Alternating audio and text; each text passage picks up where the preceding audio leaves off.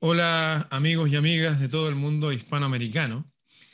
Eh, hay un tema que es, por lo menos, bueno, yo creo que está en todo el mundo, pero se nota mucho aquí en Latinoamérica, que es el problema de las drogas, de las adicciones. Mucha gente que se pierde en pos de, de este flagelo que nos está destruyendo desde adentro y produciendo grandes y grandes riquezas para muchísima gente. Les recuerdo que ya en los años 80 el periodista Gary Webb denunció que la CIA norteamericana, unido a parte, una pequeña parte, pero significativa, de todas las policías y ejércitos del mundo, estaban llevando drogas a todos lados. De hecho, el general Cienfuegos del ejército mexicano fue demandado por ser su avión prestarse para eso, y, el agregado militar también en España, de, la, de mexicano, y así mucha gente. Acá en Chile teníamos a tres jueces jueces de la República, maestros masones metidos en el narcotráfico. La diputada Orsini dijo antes del estallido social el 19, en, octubre del, 2019, dijeron, los narcos ya están en el Congreso. Y al parecer eso no pasa solamente en Chile, sino en todo el mundo, y está pasando. Y frente a eso, ¿qué vamos a hacer? Vamos a esperar de que las autoridades hagan... No, las autoridades al parecer son parte del problema. Por lo menos no han hecho nada. De hecho, se mueren 12.000 abuelitos por otras causas, también médicas. Así que quiero presentarles a una persona, psicóloga, experta en, adicciones, en todo tipo de adicciones, problemas volitivos de la voluntad y todo eso. Ella es chilena, ha estudiado en Chile eh, y ha trabajado en Chile, también tiene eh, una experticia en adicciones, aparte de ser psicóloga, también estuvo en la Cruz Roja en México y otra ahí ella les va a contar. Les voy a presentar a la psicóloga Alejandra Paz de Chile. Hola Alejandra, ¿cómo estás? Hola Ramón, ¿cómo estás? Un gusto saludarlos a todos. Eh, muchas gracias por invitarme a tu programa. Eh, bueno, sí, pues como tú dices, este flagelo que nos está afectando a todos, sobre todo en este momento en que nos han tenido encerrados para enfermarnos todavía más, eh, ha ido en un aumento creciente. todos los, todas las personas que están sufriendo adicción se ha visto un aumento gigante en cuanto a cifras de que la gente realmente está consumiendo cada día más drogas y alcohol, por, por supuesto por ansiedad, depresión que nos ha producido el encierro en el que nos están teniendo. Oye, ¿tú sabes si eh, esas cifras que nos señalan a Chile como el país con los más índices de drogadicción y alcoholismo son todavía válidos? O sea, ¿estamos entre los más altos consumos sí, Sí, son, sí, sobre todo en adolescentes. Sí, el Senda, eh, con el que yo he estado viendo... ¿Qué es Senda? Senda, el, el servicio de, lo, de servicio de drogas eh, de Chile, el servicio que fiscaliza todos los centros de adicción, ese es Senda, que se tanto los privados como los públicos, pero en todo Chile. ¿Y en qué rango, rango etario estarían los adolescentes? ¿Entre qué edad y qué edad? Mira, tristemente eh, las drogas comienzan desde una edad muy temprana, sobre todo los, en los niveles más bajos de, de la, de la ciudad, o sea, mira, te podría decir que desde los 10 años los niños ya empiezan a drogarse, inclusive antes. Y bueno, hasta los 18, 19 años podríamos con, con, o sea, decir que un niño ya es adolescente. Eh, esto es muy, es muy difícil para nosotros porque ese es el momento más importante en que nuestro cerebro se está desarrollando y se está produciendo la poda neuronal. Sí. Es como que las neuronas, las neuronas que que nosotros vamos utilizando durante nuestra vida, van naturalmente se van perdiendo y se van haciendo nuevas conexiones mediante nuestro ciclo de vida. Pero si tú introduces droga en edades muy tempranas, esos ciclos no se producen, provocando, bueno, mucha, por supuesto, drogadicción, eh, problemas de trastorno de personalidad y un sinfín de problemas que después son muy difíciles de tratar. Déjame explicarlo. Por supuesto que, dime. Déjame explicarlo esto de la poda, que es muy importante como yo lo aprendí en neurociencia. Resulta que todos nosotros cuando, neurociencia. Sí, cuando todos nacemos, el cerebro está tan bien desarrollado que uno puede aprender varios idiomas y hartas cosas. Por eso hay niñitos que hablan español, hablan inglés, hablan ruso. Pero si esas cosas no las ocupan, llega un momento a los 16 años que se desconectan y ellos andan en otra. Y la idea es que ahí pueden hacer otro tipo de conexiones para transformarse en adultos, pero si justo en ese momento les metemos droga y cosas, transformamos a las nuevas generaciones en auténticos zombies. Es lo que se quiere, es lo que todos sabemos, que mientras más cosas nos estén metiendo en cuanto a televisión, en cuanto a toda esta cosa del Internet, si es mal usado, las drogas, Mientras más chiquititos los hagamos a los niñitos, mejor, porque tenemos a las personas aquí metidas pensando y no los dejamos ver más allá. Por eso en Chile es muy preocupante el nivel de drogadicción en niños y adolescentes, porque estamos creando personas con trastornos graves, adictos a las drogas, que no van a poder ver más allá de lo que está pasando. Y dime, ¿qué solución hay para ello? Mira, eh, las soluciones siempre han sido, mira, te lo digo realmente, en los niveles bajos es muy difícil encontrar una solución. En los niveles socioeconómicos bajos de la gente de las poblaciones. es, algo psicosocial, o sea, ya nacen en un ambiente donde el padre y la madre son drogadictos, hay tráfico de drogas, no se mete la policía, por supuesto que no hay ningún tipo de ayuda. Los niños van al Sename, tú sabes, sabemos todo que el Sename es un desastre. Y es hecho así a propósito para que los niños después, bueno. déjame explicar, déjame explicar lo que es el Sename porque hay gente de otros países que ve. Ah, sí. Hay un Servicio Nacional de Menores que se encarga de los niños con problemas que no tienen padre o los padres no están aptos para cuidarlos. El 75% de las personas jóvenes y adultos que están en nuestras cárceles fueron niñitos del Sename. De ahí han salido niñitas que se las llevan las mafias a prostitución. De hecho, los que dirigen el Sename han sido demandados por cosas horribles. Es un verdadero semillero de, para que no pasen cosas buenas. Eh, igual quisiera hacer un hincapié en algo que dijiste, que ves en los sectores bajos de la sociedad, donde hay mucha drogadicción y todo eso, que no hay ninguna solución. Sé que desde la psicología que esto es particia, no hay ninguna solución, o muy poca por es muy difícil, o sea, puede ser que haya alguna persona, porque, pero es muy complicado, porque esta enfermedad hasta la cura es elitista, porque los centros de rehabilitación cobran millones para poder recuperarse. Igual quisiera compartir que yo colaboré con un hogar que se llama Hogar La Roca y donde tratábamos con personas de ese eh, rango etario, de ese lugar de la sociedad, literalmente las personas que están botadas en la calle, que no controlan sus esfínteres, que se hacen caca y se mean en la calle, lo peor de la sociedad. Y yo vi, vi gente pararse totalmente lúcida, con su mirada transparente y recuperando su voluntad solamente con oración y ayuno, con la gente de la iglesia evangélica con los cuales yo colaboré, hacían, no hacían, hacen una gran labor. De hecho, yo colaboré, les compraba unas Biblias que se llaman Dios habla hoy. De hecho, fue una experiencia buenísima. A través de la psicología, a veces hay, hay, una psicología muy profunda que la pueden usar la gente a través de las religiones. Las religiones evangélicas hacen una gran labor y tienen que seguir haciéndola. Pero hablemos de tu experticia. Es muy respetuoso, sí. Lo que tú haces, por ejemplo, eh, tú podrías eh, estar recibiendo pacientes actualmente, guía a las personas entre qué edad y qué edad tú tratas pacientes o solamente te dedicas solamente a los adolescentes o todo tipo de personas. Mira, eh, yo trabajo especial, bueno, he trabajado especialmente con personas entre 18, un poquito menos, hasta, hasta adultos. Esa es mi experticia. Ya. En niños más pequeños, así como ya con, vulnerabilidad, con ese tipo de vulnerabilidad, es muy difícil porque ahí ya es entrar a tratar a la familia. Ah, entiendo, muy y bien. tú entiendes que ya eso va un poco más en trabajo social y todo eso. Entonces yo prefiero trabajar con personas que yo pueda, no sé, manejar un poco más la situación. ¿Y, Pero sí, estoy, estoy recibiendo en este momento, tenemos gran número de personas que quieren tratarse, porque con esto que está pasando también de la pandemia, que la gente está muy encerrada, que no se sabe qué va a pasar, que no esto, que lo otro, por supuesto que la gente ha empeorado los índices de, maltrato dentro de las casas, de alcoholismo, de una serie de cosas terribles que han estado pasando.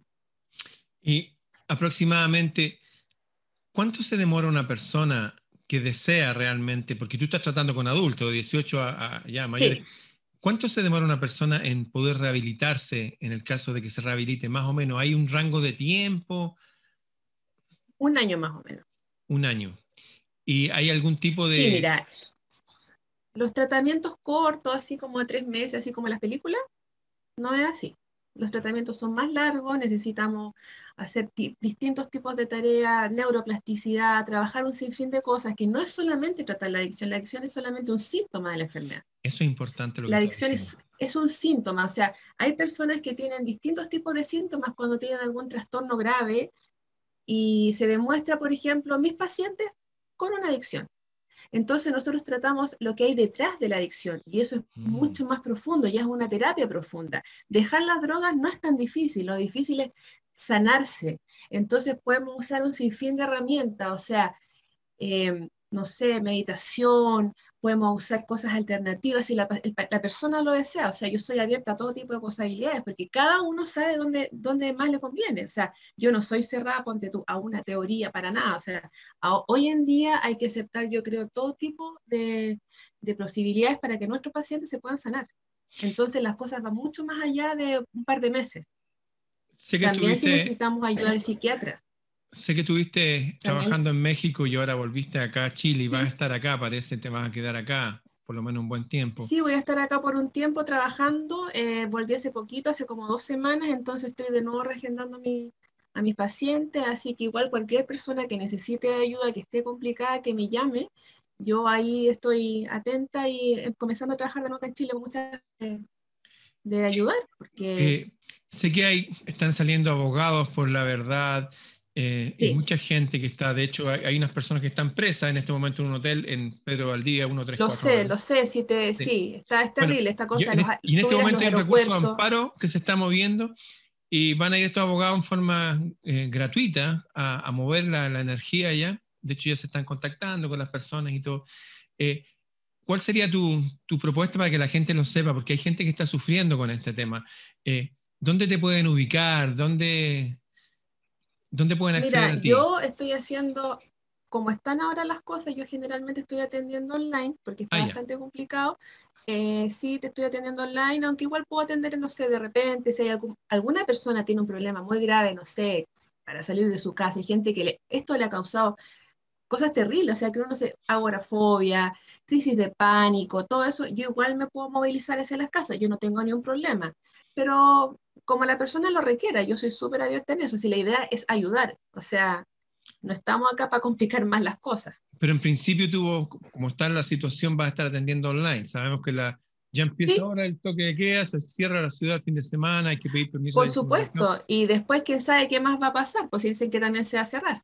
Entonces yo voy a estar online siempre. Entonces, la gente que tenga problemas de adicciones, ¿de qué tipo? ¿De qué droga estamos hablando? ¿De qué cosa? Mira, las adicciones son de todo tipo. Las adicciones, eh, por eso es lo que te digo, la adicción es solamente el síntoma. Puede ser adicción al cigarro, adicción a la cocaína, adicción a lo que sea. A los juegos, a las mujeres, a la, a la, a la, a la prostituta, porque la cocaína y la prostitución van muy asociadas, o sea, todo tipo de cosas. Además, esa es mi experticia, pero yo también puedo trabajar otro tipo de temas depresión, eh, autoestima, crisis de pánico. Alcoholismo también, por cierto.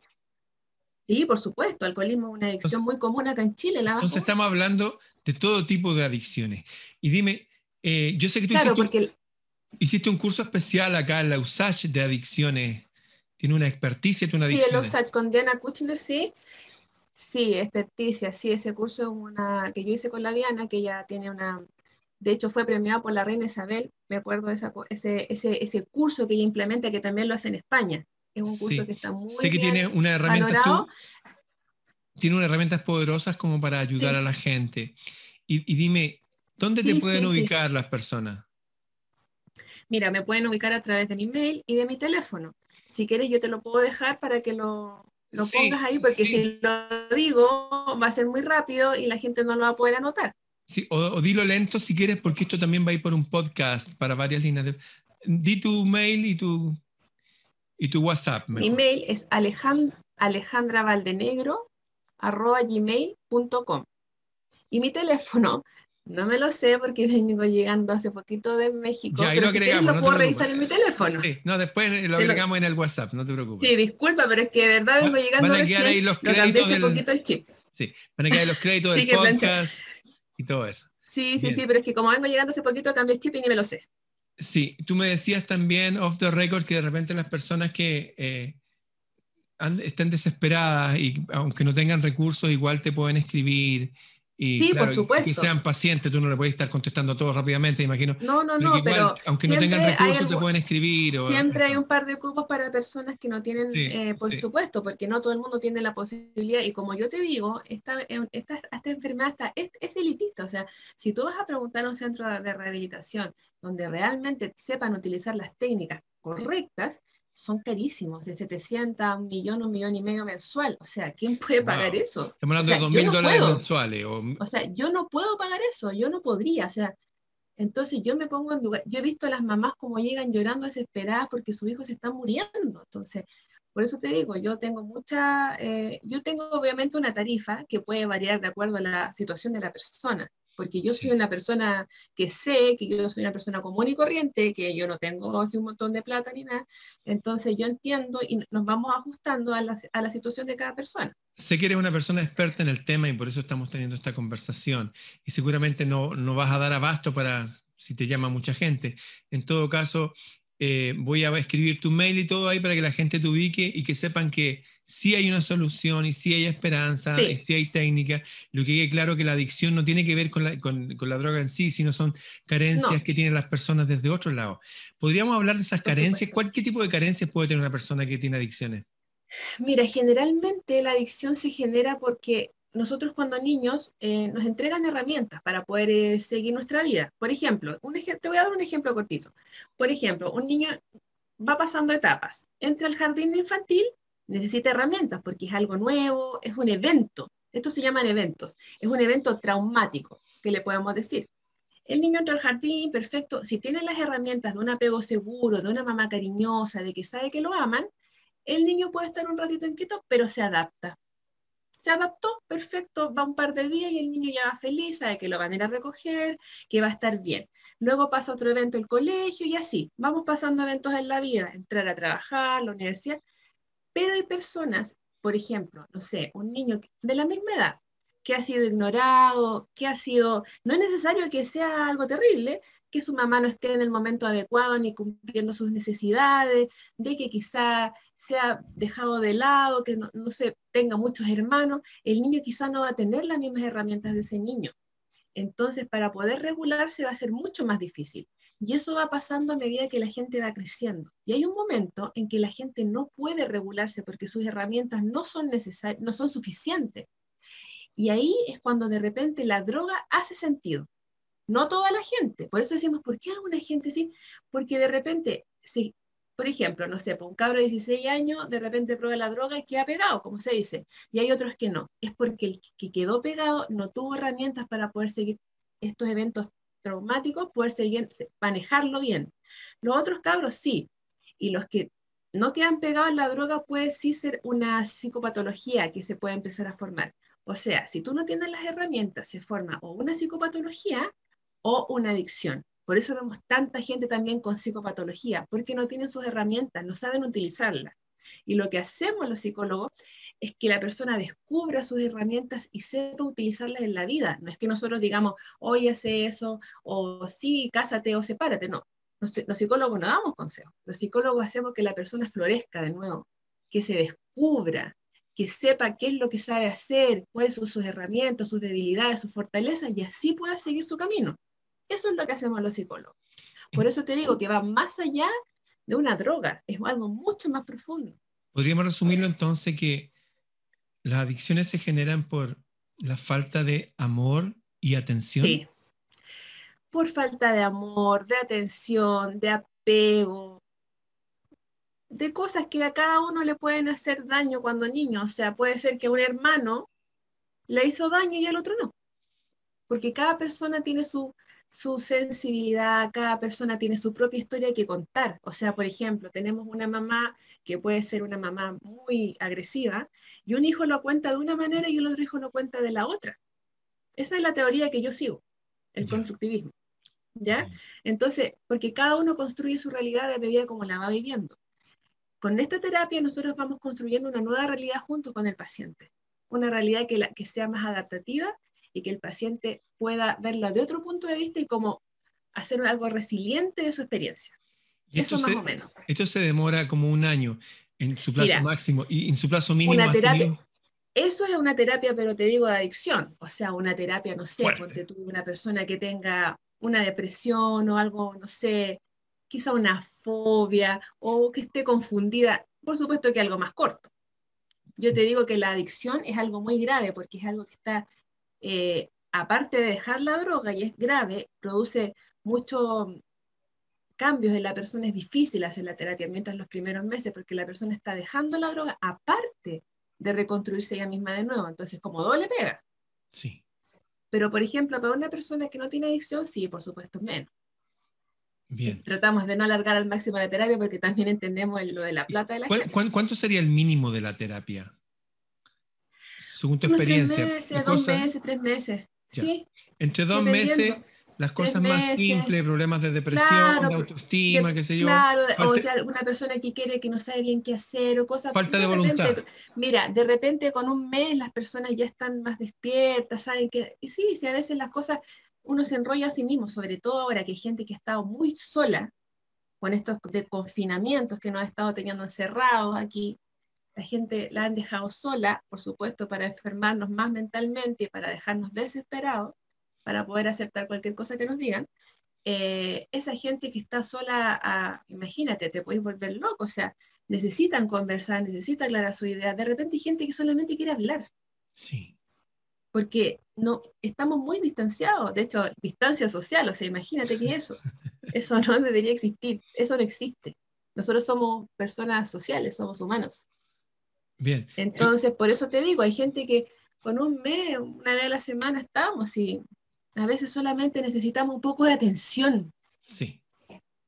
Entonces la base sería la falta de atención y amor. Bien, voy a despedirme ahora. Esta fue Alejandra Paz, que es experta en adicciones y problemas volitivos, ustedes la escucharon, y de autoestima y depresión. Y porque estas cosas han aumentado. Y lo que no se habla es de la enorme ola de suicidios que están pasando en este momento. Entonces es necesario que empecemos a hacernos cargo nosotros mismos y tal vez que alguien externo nos dé herramientas, como decía Alejandra Paz, para reconstruirnos. Porque aquí hay falencia y como tú decías, la misma experiencia de los padres, un hijo la asimila súper bien y otro mal. Así que esto, a pesar que somos, puede ser una misma familia, pero dentro de una familia siempre hay alguien que es más débil, que no es tan resiliente como uno. Bien, oye Alejandra Paz, muchas gracias por estar aquí, muchas gracias eh, por tu eh, forma de que tienes para, porque sé que tú tienes experiencia en esto de verdad. Tú conoces este mundo bien. Sí, lo conozco realmente, sí.